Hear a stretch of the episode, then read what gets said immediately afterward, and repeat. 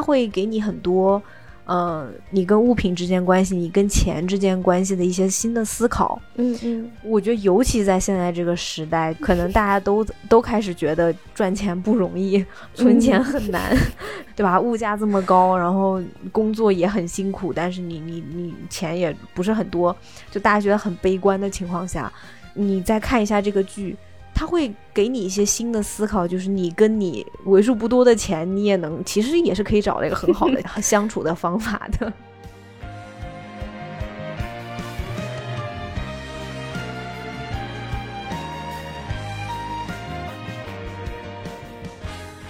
Hello Hello，你好啊，欢迎收听他们的角落。她是女字旁的她，我是彤彤，我是彤彤的好朋友赫赫。我们这一期想要。嗯，做一个近期的盘点，因为最近我们乱七八糟看了很多书影音，嗯，单独拿出来，我们觉得这些片子或者这些剧都不足以录成一集，嗯，所以我们就想把它们都攒在一块儿，给大家推荐推荐，顺便有的要排排雷，嗯，哦，其实那个。《瞬息全宇宙》是足以录一集的，但是可能很多朋友现在还没有看，所以我就尽量不剧透的情况下，给大家强烈推荐一下这部电影。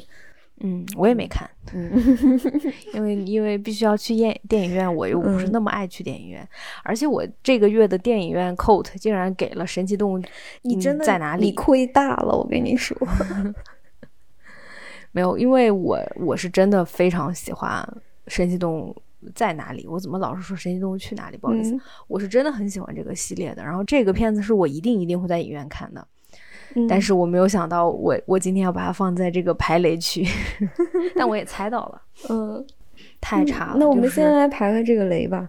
行，嗯啊，这个片子是我们上周末就是在首映周一起去影院看的，嗯。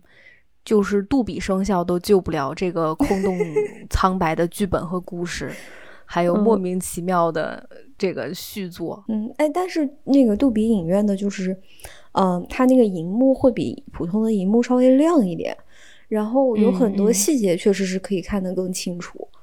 就是萌宠是是更可爱的，秀秀那个还有那个好可爱，那个小哎那那个小小玩意儿叫什么？就开锁那个 Picky，我把它叫。我把它叫竹竿子，但是我不知道它叫什么。差不多，它像竹节虫那样的，就是这些萌宠真的很可爱。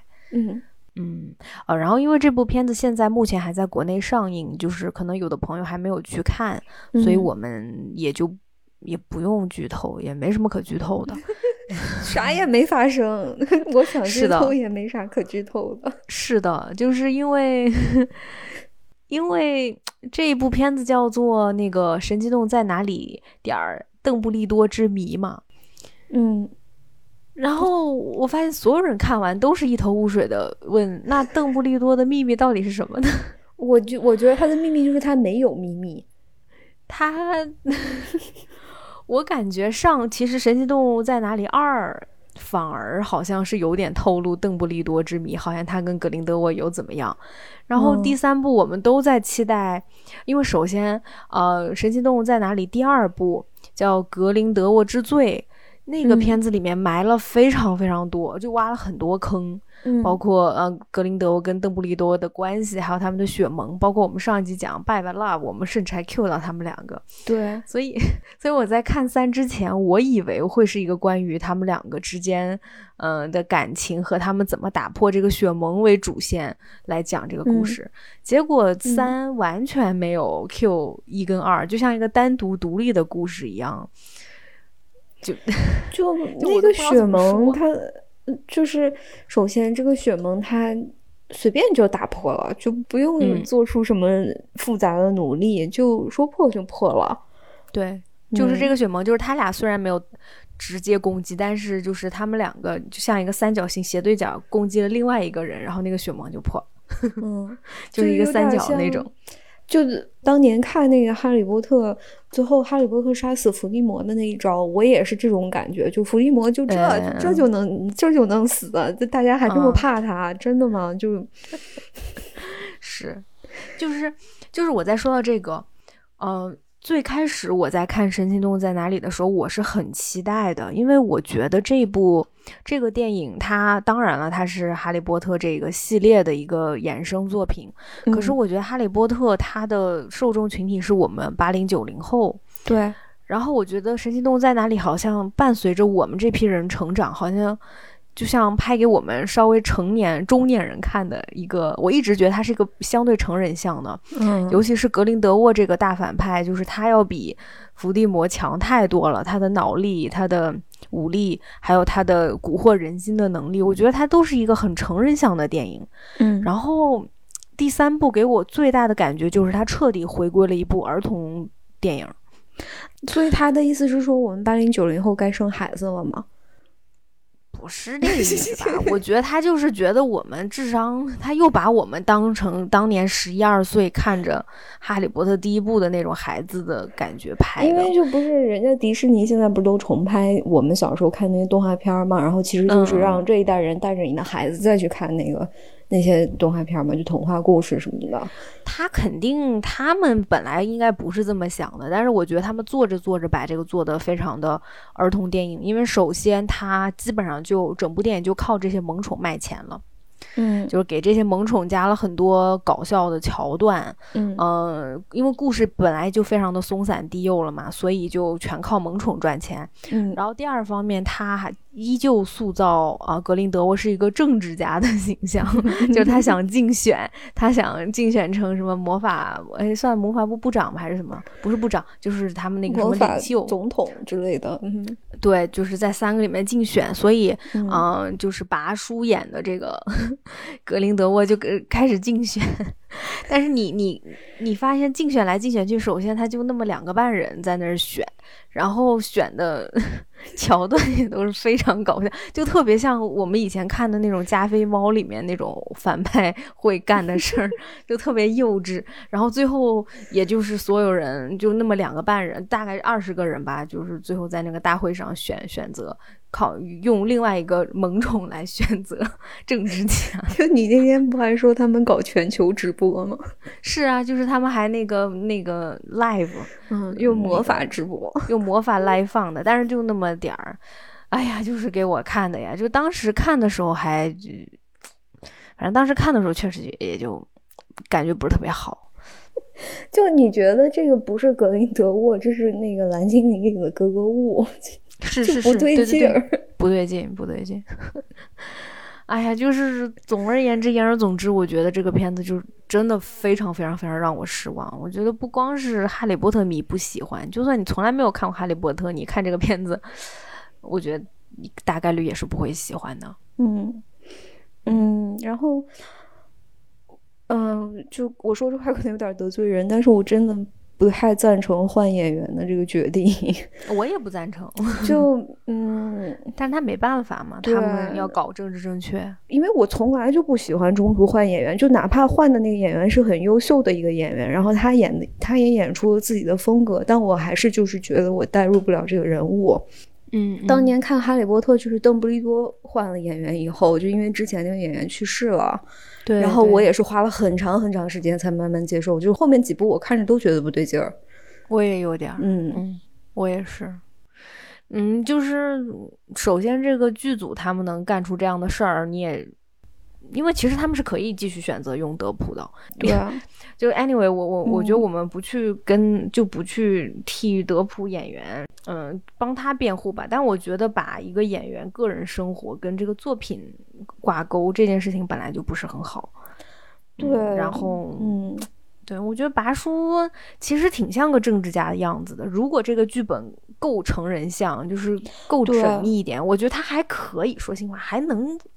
还可以，对，很可惜，就是这个对剧本太弱了，剧本太差了，对，就是你，嗯，格林德沃就是是吧，筹谋了三部电影，结果到最后就真的就像你那天说的，就他真的跟岳不群一模一样，就在他就是就在武林大会上 那个啥表演表演了一下，然后就被人打跑了，就 对，不理解，表演完了，嗯，对，是，那你觉得你觉得拔叔跟嗯，球花他的那个 chemistry，他们俩化学反应怎么样呢？我觉得球花跟谁都没有化学反应。都没有还是有？没有，就是因为他太自恋了。也是，我是觉得吧，这个，哎呀，就我觉得尴尬，你知道吗？因为因为这个剧第一场戏就是两个人在那边互诉衷肠，嗯，对吧？我觉得可能国内版本还应该剪掉一些台词了，但其实也没什么，就大概就是说，哎呀，哎，我曾经爱过你，怎么大概的。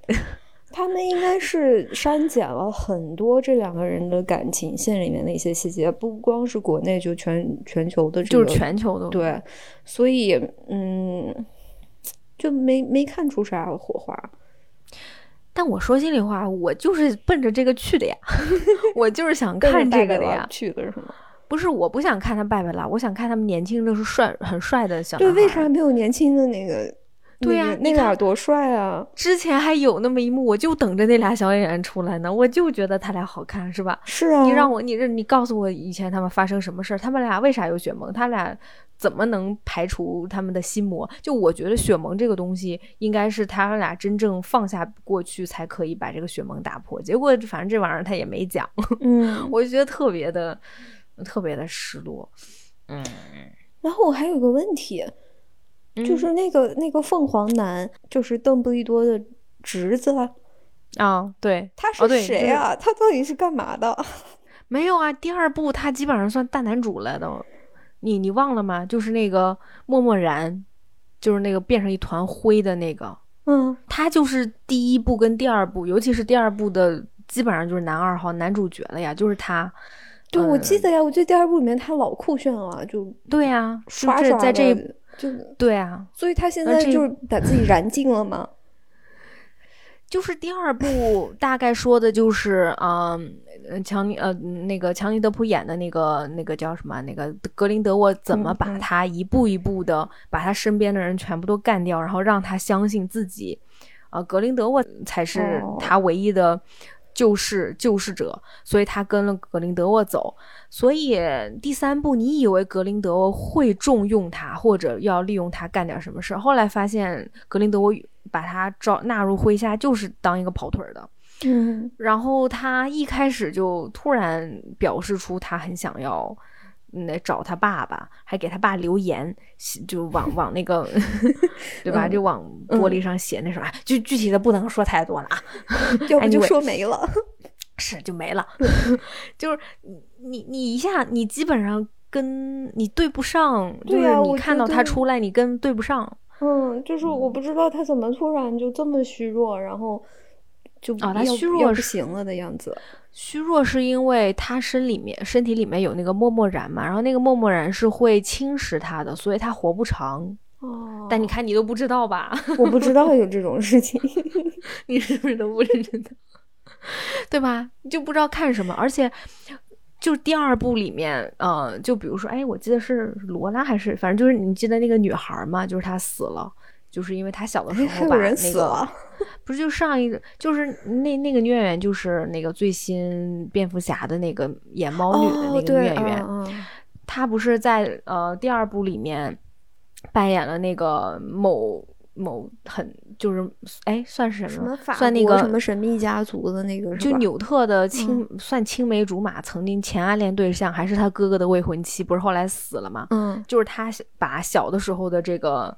那个那个就是默默然的那个小孩，哎呀，我都你看，Credence 对，把 Credence 跟他自己弟弟调包，后来搞得他弟弟死了，反正就那个人嘛。哦。然后第二部你记得那个女孩死的不是也挺悲壮的嘛？可是第三部一出场，你发现所有人都忘记他了，他哥哥也不太记得他，他他未婚夫就是纽特的哥哥也没提他，然后纽特也没提他，就是我感觉第二季里面死的那些人都死的轻如鸿毛。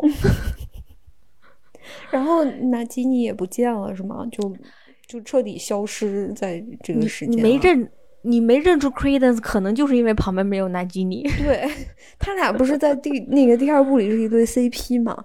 对呀，然后现在就一起走了。嗯，就一个半死不活的，另外一个不见了，然后我就有点搞不明白这是咋回事儿。嗯，然后缇娜也不见了。缇娜好像是因为这个演员，嗯，本身跟这个剧组啊，一是因为她去生孩子了，然后好像也跟这个剧组。有一些纠纷啊啥的，反正好像钱没谈拢吧。我我瞎讲的，我大概是看那个小道消息是这样子的。嗯，所以他也没出现。嗯嗯，就是对，所以就第二部的坑一个都没填。对，而且我还特别不理解，就是那个就是那个麻瓜，嗯，Jacob 那个对，所以要他干嘛？对呀，就是就是，我就很逗，就是那个。就是邓布利多一直都说你是个很厉害的麻瓜，你也是个很厉害的麻瓜，然后一直把他带着，还加入他种族。歧视了，你知道吗？是啊，他哪里厉害？他什么都不会，好吗？他他到最后你以为他能做什么？去就是冒着生命危险，啥事儿都不干，就真的 非常的那面包面包不卖了吗？就是就不赚钱吗？难道 就是老是给他安排这种有的没的的东西，然后让他把他顶在最前面？对啊，就然后还在给他洗脑说你。是个很厉害的马瓜，你你很厉害，你很厉害。这一刻不就是肉身呢？这被人家那魔咒两下就弄死了。还给这个送了一个树枝魔杖，那其实就是一节树枝。是，就就是这个剧，我真的不是除了这些萌宠，因为就这一集，他的这个故事，就是其实就相当于邓布利多要跟格林德沃就是搞一些阴谋诡计嘛，然后。但是问题就是他的这个阴谋诡计没有一个有用的，到最后你还得是去跟人家最后就在那个武林大会上正面刚啊，不是魔法大会上，魔法大会，所以就 是就你搞一大堆乱七八糟的这种背后这些小伎俩，然后不知道都为啥，没有一个能说得通，在逻辑上没有一个说得通。就是太差了，我没有想到会这么差。当时看完，我们的其中那朋友还说：“嗯，我觉得挺好的。”我说：“好在哪儿？你跟我讲讲好在哪儿。”他说：“嗯，那个秀秀挺可爱的，然后那个小麒麟真的很萌，然后怎么的？”我说：“还有呢，故事方面的，就是这里面这真的只是纯靠萌宠，而且我觉得他甚至太依靠萌宠了，都我都哎呀，我都觉得他有点。”靠萌宠去，你知道吧？就是过分消费这些萌宠，就是这 些萌宠突然又变得非常厉害，然后包括秀秀突然又有名字，叫什么 Daniel，还叫 Peter，叫什么玩意儿？就 他一说那个名字，我说谁？然后发现是秀秀。前两部他就是个普通的秀秀，然后现在 他都有名了。他可能攒钱了，然后开了个银行账户。是，就是真的是过分，而且整个节奏也很奇怪，就是我。就是你记得有一个场景，就是他的那个纽特的他那个有点暗恋他的那个助手，那个那个女性，她说她要去把几个皮箱全部都去复制一下，然后她就拿个皮箱找到一个店里面去说你给我复制，然后还在那边演来演去，我就觉得那个演的那三分钟都可以都可以删掉了。哎呀，我就不理解，你知道吗？就很多这种废戏，对，基本上非常是废戏，都是废戏，对。所以，我我真的不敢相信，说这个的这这个片子的编剧是 J.K. Rowling，就可能我不知道他到底贡献了多少，就这真的很不像他写的。但是确实就是写电影剧本对技巧要求很高的一项工作，可能他写小说写小说写的很好的人未必能写好电影剧本，这个是事实。嗯，那我觉得这个事情绝对，我我绝对没有怪编剧，我甚至可能都没有那么要怪这个导演，就什么 David Yates。嗯，我觉得我会怪这个 producer，我会，我觉得我会怪华纳，就是他们，他们吃相太难看了，他们想赚这波钱，但是又想避开所有的敏感的问题，然后想可能也超漫威，想要加入很多搞笑的元素，然后过分利用这些萌宠，结果搞了一个这么一个。四不像的故事，你还不如就做一个萌宠的动画片算了。是你还不如请真人演，做个短片。对，然后这更让我觉得很无语的就是前两天我看那个华纳兄弟他们出了一个，大概出了一个声明，反正也不算声明吧，反正他们就站出来说说啊，我们这个片子，哎呀，票房不是很好呀，所以如果我们真的票房太差的话，我们就不考虑做第四、第五部了。就是说的口气好像是跟我们说，你们赶快去看。对，就 是你们赶快多去看看吧。如果你们不看、不支持的话，我们就没有四五了，我们就不会做这个系列了。我就想说，如果这个片子，我就是真的，我就说这个片子如果做的差，全是你们的问题，就是你们自己作的。你还威胁我，我我花这个钱，我还有点不开心呢。嗯，不过那天爆米花确实很好吃。是吧？我们就差点吃两桶爆米花，就是因为这就是一部爆米花电影啊，就它沦为了爆米花电影，你你你敢想象吗？嗯，所以我就很我很难过，其实，嗯嗯，然后我也不是很推荐大家去花这个钱看，就他没有就没有吧，真的没有就算了。嗯，就是他不是说我们不再喜欢这个系列了，或者说，嗯，就是哈哈利波特这个幻想的故事了，只是这部电影真的有一点点对不起观众，就作为商品来说，它是完全不合格的。我觉得正是因为我们我我太喜欢这个故事了，我觉得这个剧组如果真给他们赚了很多钱，第四部他们还是这么糊弄，第五部还是糊弄，我觉得宁可就别。别做了，还不如等一等，等到等到大家都冷静一点，都清醒一点，再好好来做一下。我觉得华纳是短时间内是清醒不了，是不是不清醒了，是吧？那就算了，别做。因为你知道他们就是就是前段时间我去看了《黑客帝国四》，嗯啊，我知道你回来跟我说了，难受啊，都那么好的一个 IP 给他们搞的，就哎呦，我知道，真是我我真的服了华纳了。因为更让我难过的是，这些都是好演员。是啊，你说纽特的这些，哪怕像球花这些拔叔都是好演员。嗯，然后这么多好演员去坑资别度给我演了这么一个烂故事，就我都真的很替他们难过。嗯，而且我说心里话，我知道大家可能很多人觉得那个《神奇动物在哪里》第二部不是特别好，但我个人非常喜欢那一部，我真的非常非常喜欢那一部。没有对比就没有伤害。对我太期待了，我看完了以后太期待这一部了，所以我我现在就是比较激动，觉得这个片子不行。对，嗯，就差不多这样了，拍雷了。嗯嗯，那我们下一个吧。我们来聊聊强烈推荐的这一部。嗯，对你跟我说说。你还你还没看？Everything，对，Everything Everywhere All at Once。啊，我先简单介绍一下这个故事吧，就是它非常的乱七八糟。呃，就是他的他那个脑洞很大很大，然后跳跃感也很强，但并不难跟。他大概说的就是说，这个呃，杨紫琼女士扮演的这个 Evelyn，然后她有个中文，她中文名叫秀莲。对，就这个秀莲阿姨呢，她是一个华裔的美国移民，然后她开着一家洗衣店，就是非常非常刻板印象的那种中国人。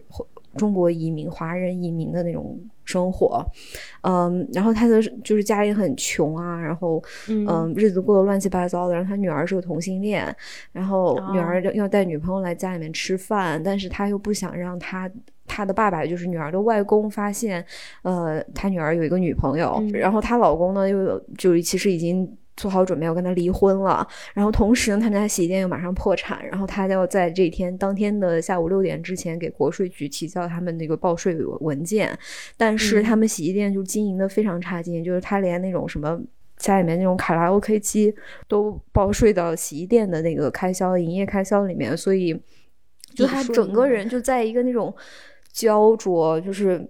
嗯，我生活的一切马上都要完蛋了的那种状态里面，这个时候，呃，从就是平行宇宙里面穿越来了一个人，那个人呢，其实她老公在平行宇宙里的一个分身。所以他们把那个人叫 Alpha Raymond，然后这个 Alpha 他 Alpha Raymond 从他们那个 Alpha 宇宙里面穿越过来，然后抓住这个秀莲，跟他说：“你是这个 Alpha 宇宙里面最伟大的科学家，你发明了这个呃肉身在平行宇宙当中穿越的这个科学技术。然后，但是你被人谋杀了，然后我去其他的平行宇宙里面找你这些特别优秀的那个分身，他们都被人谋杀了，所以我现在需要你来拯救世界。”嗯，就一下子他被架到那个高度了。对，就是就是那个我们之前说过的特别特别俗套的天选之子的故事，但是但是这一次这个天选之子是这个一事无成，然后就是焦虑不堪，然后所有的问题最后都堆到他身上，积压在他身上的这样一个中年妇女。嗯嗯，而且她是那个卧虎藏龙的秀莲呀。他是大侠呀，对啊，就是这个电影它特别出色的一个地方，是因为这两位导演他们真的是典型的那种就是电影迷，然后所以他们借用这个呃平行宇宙穿越这个概念，然后。就设计了非常非常多经典的打戏，然后致敬了从邵氏那个时代的电影一路一直到一代宗师的所有的华语武侠片。嗯，就是武戏那方面，对武戏那方，就是他他设计了很多个特别酷的那种打戏的场景，然后他的那个就是拍摄运镜，甚至包括音乐和灯光的那些效果，都会再现那个段落想要致敬的那种风格。嗯，但是他这个这么多凌乱的这些零碎的段落又不会显得突兀。嗯嗯。我我前两天在 Instagram 上，因为我关注了杨紫琼嘛，她就有一个访谈，她就提到说她已经多少岁我忘了，五十五十岁吧，她就说她等了二三十年，终于等到这么一个剧本，嗯，可以如此全面的展示他的不光是一个打打戏啊，展示他的台词、他的搞笑功底、他的嗯他的那个。情感爆发的瞬间，所以你觉得杨紫琼在这个剧里面，她有做到，嗯，就很全面的一个表演吗？她有，我其实因为我之前最喜欢她的一部作品是那个阿金，然后我觉得就阿金之后很多年，她都没有拿到一个这么全面的让她展示很多很多面的这样一个角色。这个电影真的就是完全为她量身定做的。嗯嗯嗯，而且就非常的考验演技，就是她和这个就是扮演她秀莲的丈夫的这个演员，他们俩就是有大概呃五六个不同的穿越的那个版本，然后主要的应该是三到四个，但是他们每一个版本的自己都是完全靠演技演出来的。哦，就是不同世界的这对夫妻，对。而且他们在有的世界里面不是夫妻，就像有一个世界里面，他他是那个电影明星，然后他那个老公就 Raymond，他他从身无分文的小年轻变成了一个大老板，他俩在那个那个世界版本的故事其实是一个就是王家卫的那样一个故事，有点像《花样年华》，反正影像风格是非常王家卫的。然后，然后可能就还有这个阿尔法世界这个版本，就是科学家和他的。小男助手吧，然后还有其他个，还有现实世界这个版本，而且现实世界又分了好几条不一样的时间线，就全靠演员的表演，特别的精彩。那它也是那种算是呃很多特效的那种，像漫威那种感觉吗？是它虽然特效很多吧，但是就是你可以看出来它没有花很多钱。啊，就是，但他又做的，他又做的很精致。这个，这个，这两位导演真的很有才华。我之前看微博上面就会有那些视频，就是导演给你详细的介绍每场戏是怎么拍的，中间还有一些段落是在疫情期间，就是他们是在异地拍摄的，然后后期再靠绿幕抠图，就是他可可以看得出来是小成本，但是他小成本做了很大很大的大事。嗯嗯嗯。所以就再次说，就结合刚咱刚才说的那个电影，就有的时候真不是你投很多钱，这个片子就卖的好，就是受人喜欢的。对，嗯，我其实一直在等流媒体上这个片子，因为我不是那么爱去电影院的一个人。但你现在说的，我觉得应该去支持一下。其实，其实，在电影院看的效果会更好一些，因为它有一些就是非常意识流的那种视听段落，然后。你想，我们已经好几年又没有看到很合格的动作片了，就是我们喜欢的那种武侠类型的那种动作片。嗯，然后我觉得之后很多年可能也不会有了。就这个电影算是一个，嗯，挺能解馋的那种那样一个作品。它算是小而美的那种吗？对，但它也有很宏大的那种段落场面。嗯嗯嗯。对，嗯，因为它毕竟是 A twenty four 做的嘛，嗯，就这家公司是非常口碑非常好的，所以还是强烈推荐。就大家可能找资源吧，能找资源找资源。像我，我觉得他会上流媒体，我就我说的不是找资源的那种，对我就说正儿八经他会上流媒体。嗯，我因为我是一个真的爱爱在。电电脑上看片子的人，我真的没有那么喜欢去影院，但是我我我考虑一下。其实这个电影应该在杜比影院看 啊，这个这个杜比不上，对啊，就很可惜嘛。但是其实它值得杜比杜比那种品质的影院。嗯，哎呀，那我我我要是看了，我还能跟你聊的特别好。这 这我也没看，等下次吧，等哪哪天有机会我们再聊。我我们可以细聊，对对对。嗯，那下一个，对，也不算最后一个，就是就是都说到这个，嗯，这种华裔移民的故事嘛，然后又是就像你刚才说，他是一个母亲跟就母亲女儿这种母女关系的，就有也有涉及到母女关系的。嗯，啊，就前一阵子有一个比较有名的皮克斯的动画片，大家应该也都知道，叫那个《青春变形记》（Turning Red）。嗯。他是他那个导演叫哎石之宇，就是之前拍那个短片《包宝宝》，就还获得奥斯卡最佳动画短片的那个片子的导演。嗯，然后他这这四五年几年磨一剑做了这个长篇的《Turning Red》。啊，我大概是三两三周前吧，在迪士尼家上面看的，因为这个片子好像还没上影院，或者就是好像只有部分上了影院。哦，嗯，然后我看完了以后，嗯，哎呀，我觉得这个片子特别像我们去年就咱俩聊的上汽，不算上汽，就我们聊。根据上期好莱坞的那种华呃，可能关于中国元素的一些刻板印象的那期节目啊，我觉得这片子确实就是权重，是 就是它很，其实它很挺可爱的，也很有趣，包括它用这种红色熊猫的这个啊这个形象，嗯。嗯，包括他其实这个 turning red，呃，你可以把它想象成说他是就这个小孩儿，他们一家都有这个传统，就是到一定年纪他们会变成，就这个女性会变成一一只红色的大熊猫。嗯，但是你也可以有一点理解说，这好像是每个女孩在十四五岁都会经历的一个。就是初潮的那个时候，青春期，嗯，对，青春期，对。然后在这个时间，可能会跟自己的父母有很多不同的意见，会非常叛逆，怎么怎么样。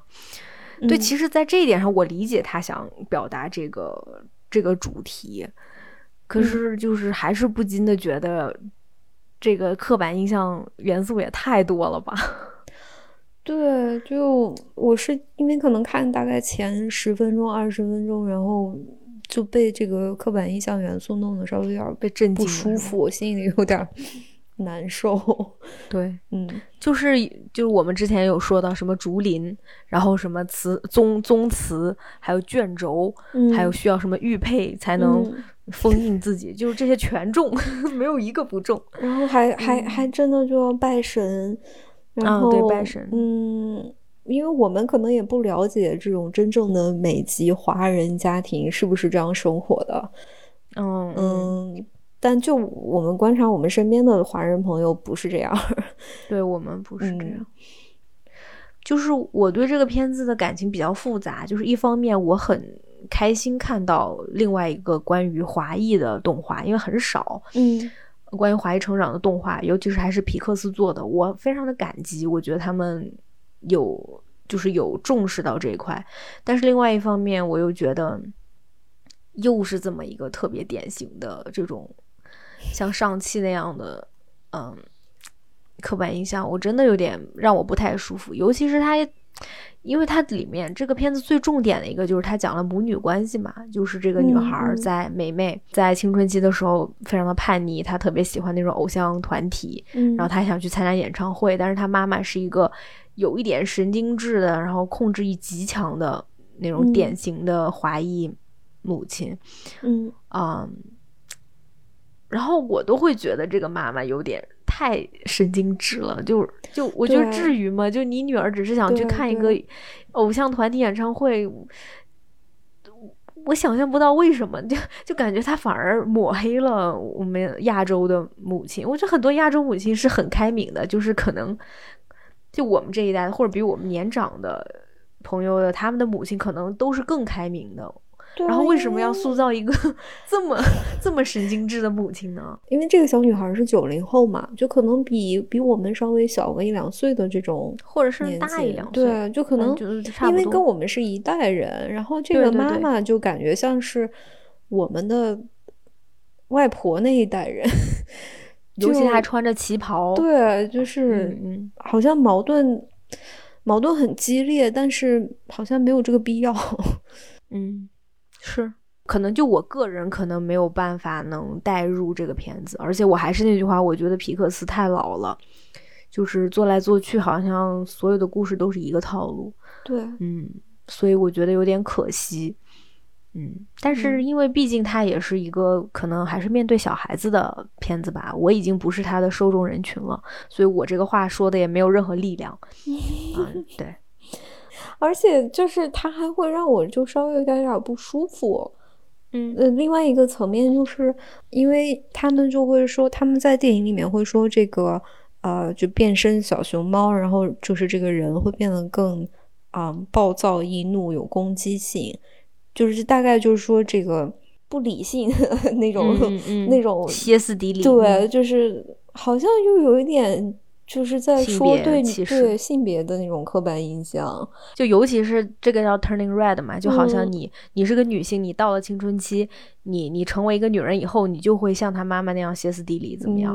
而且还而且她妈妈年轻的时候也是一个很叛逆的、很可爱的少女，后面成就是结婚生孩子以后就变得那么神经质，变成大妈，然后控制欲很强的亚洲女性，对吧？对吧？对，就是全是。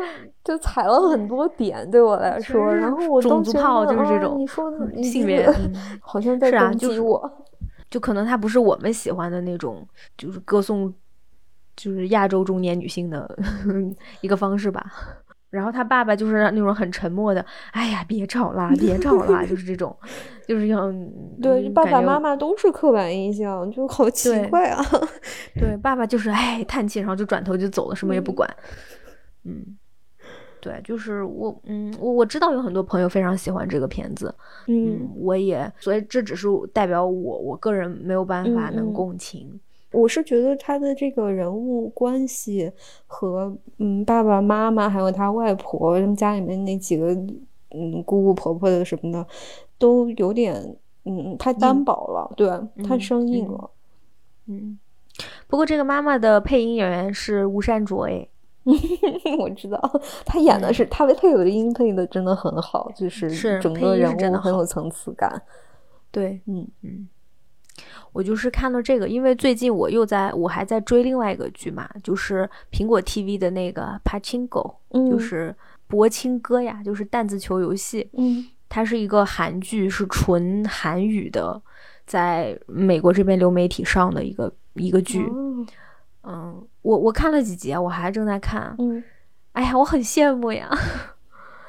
就是同样是讲，就是同样是讲他们就是自己民族的故事。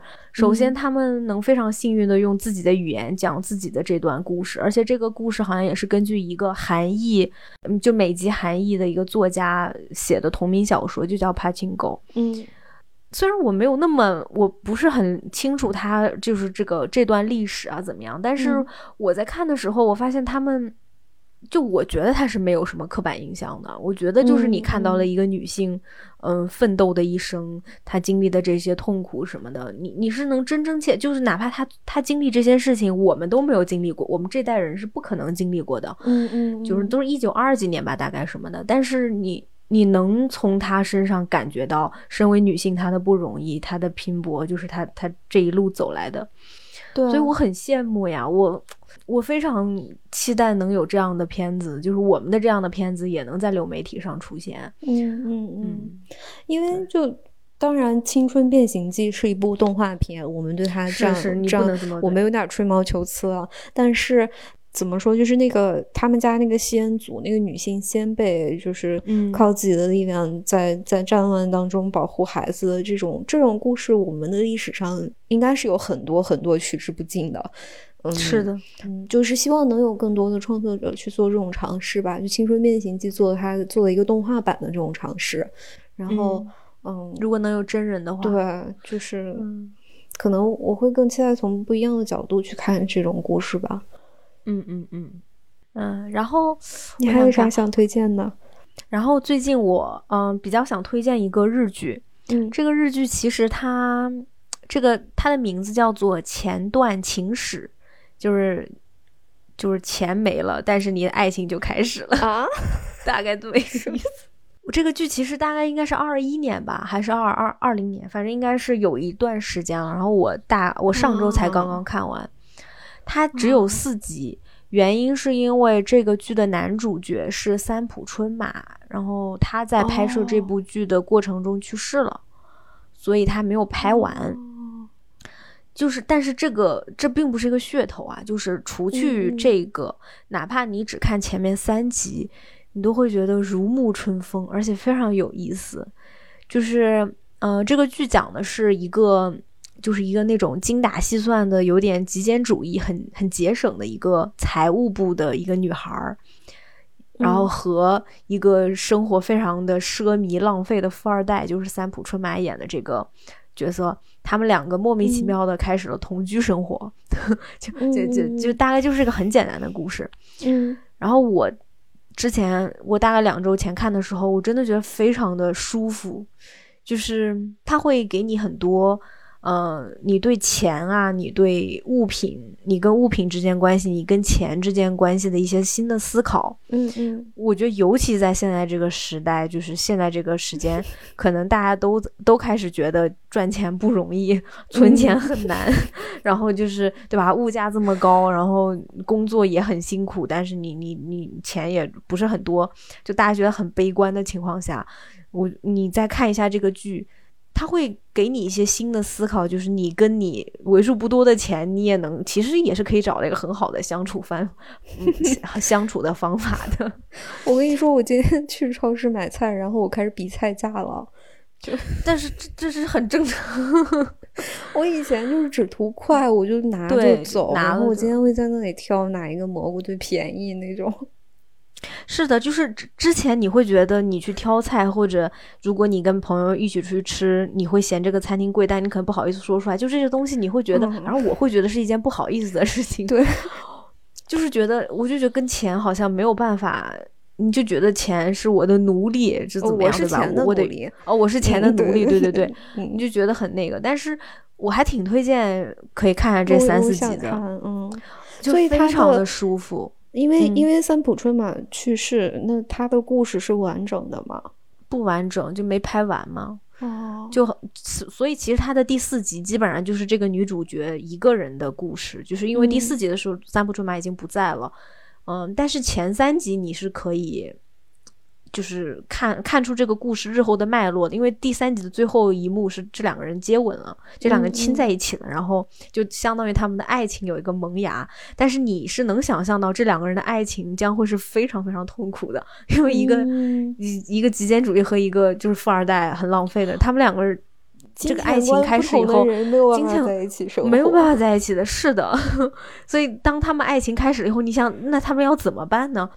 但是很比较可惜的是，这个故事就停在这里。嗯嗯，但是是非常非常舒我可以给你举一个例子，就是这个女孩是一个非常节省的人嘛。嗯嗯，她是会真的，因为她本身就干财务的，所以她就会把一分钱掰掰好几瓣算。但是她会，嗯，就比如说她去买了一个蛋糕，嗯，她排队三个小时买了一小块蛋糕，她会。很开心的，就是找一个很漂亮的地方，就是樱花树下配着自己的茶，把那个小蛋糕吃完了以后，他会对这个蛋糕，包括对着那个什么，大概五十块钱吧，反正还是一百日日币，他就会说谢谢你，让我享用了一顿非常美好的什么下午茶之类，就是这个有点夸张了，但是你后面能从他的所作所所言。了解他跟钱之间的一个关系，所以他不是那种就是一味的要省钱的那种人，他也会花钱，他会花钱，但是他是包括他对他的物品也都是那种精打细算的，就比如说他规定自己只能有三副耳环，嗯，呃，如果他要再买一副的话，他就一定要把三副里面跟别人置换或者要。卖掉，因为他觉得自己只有这些精力去爱这三个耳环，就一定要是最爱最爱的。所以就是他不是那种死抠的那种，嗯嗯嗯，但是他就是会，嗯，想要跟自己的身边的物品有意思的，就是有限的物品。我觉得尤其是在这个阶段，就是，嗯，我知道可能大家。就这么说不太好，就是现在很多朋友确实就吃还吃不，对，不是吃，对，就是可能在食物方面，我没有觉得在食物方面要要什么这种极简或者是奢靡浪费，我只是觉得他对钱跟对物品的这个。呃，这个相处理念是我们真的可以学习的。吃是一回事儿，但是其实就是物欲用是另外一回事。对，就是你真的不需要那么多东西。是的，是的，我觉得尤其是嗯，我们到了这个年龄和现在这个状况，哎，我我非常非常推荐是什么？就是压力大嘛。然后，但你压力大，你又不能是嗯。就是如果产生不好的想法，就觉得我生活这么糟，就是因为我钱不够。其实那样只会让自己更痛苦。对，因为这个女孩子她赚的也不多，但是她就身体力行告诉你，我赚的不多，但是我能过得很好。哦。那所以，其实我真的很推荐 看这个剧，会能学到一些省钱的小技巧吗？能，而且会让你特别舒服。就是在你知道，在这么一个烦躁的时间，因为它这个故事又是一个春天的故事，他们这三集发生都在春天，有樱花呀，有柳树，对，能让你平静下来，非常舒服，摆脱这种浮躁的物欲。是的，就是想你想购物的时候，你看一下这个剧，你立刻就不想买了。最近确实是有点躁动了，想花钱。是，嗯，是，对，所以我 我很推荐这个剧，周末可以看一下。是是是，对，嗯，因为我很喜欢，我非常非常喜欢三浦春马，嗯，然后我，哎呀，就是我没有想到，我看的这部剧是他最后一部剧，嗯，真的很可惜。是，嗯，好吧，嗯，其实就差不多了。我觉得我们这些应该是，反正我这边近期觉得特别喜欢和特别不喜欢。对，嗯 嗯。然后，哦，我今天开始看《杀死伊芙》了。啊，是吧？我也没看完的就开始补了。对对对，因为我们两个其实之前有一点抗拒看《杀死伊芙》，因为不是后面不是有点烂尾嘛？不满意嘛？我就想让他给我一个让我满意的结局。是，嗯，对，那就跟大家预告一下，嗯，大概给我们几个星期的时间，对，我们会攒足我们的吐槽值，到时候理性的狂喷，嗯嗯，那我们今天就差不多了，嗯，感谢收听。我们下周再见啦，拜拜，拜拜。Anything else I don't got time for. You either rise or fall. I'm coming for it all. You tried to stop me, but I only got bigger. Used to have nothing, now my pockets getting thicker. It's a whole lot of shit I gotta do. So I no longer got the time for you. Yeah, in my head. Living life, doing things. You and I, we will never be the same. It's now or never. I tuned y'all out and I never been better.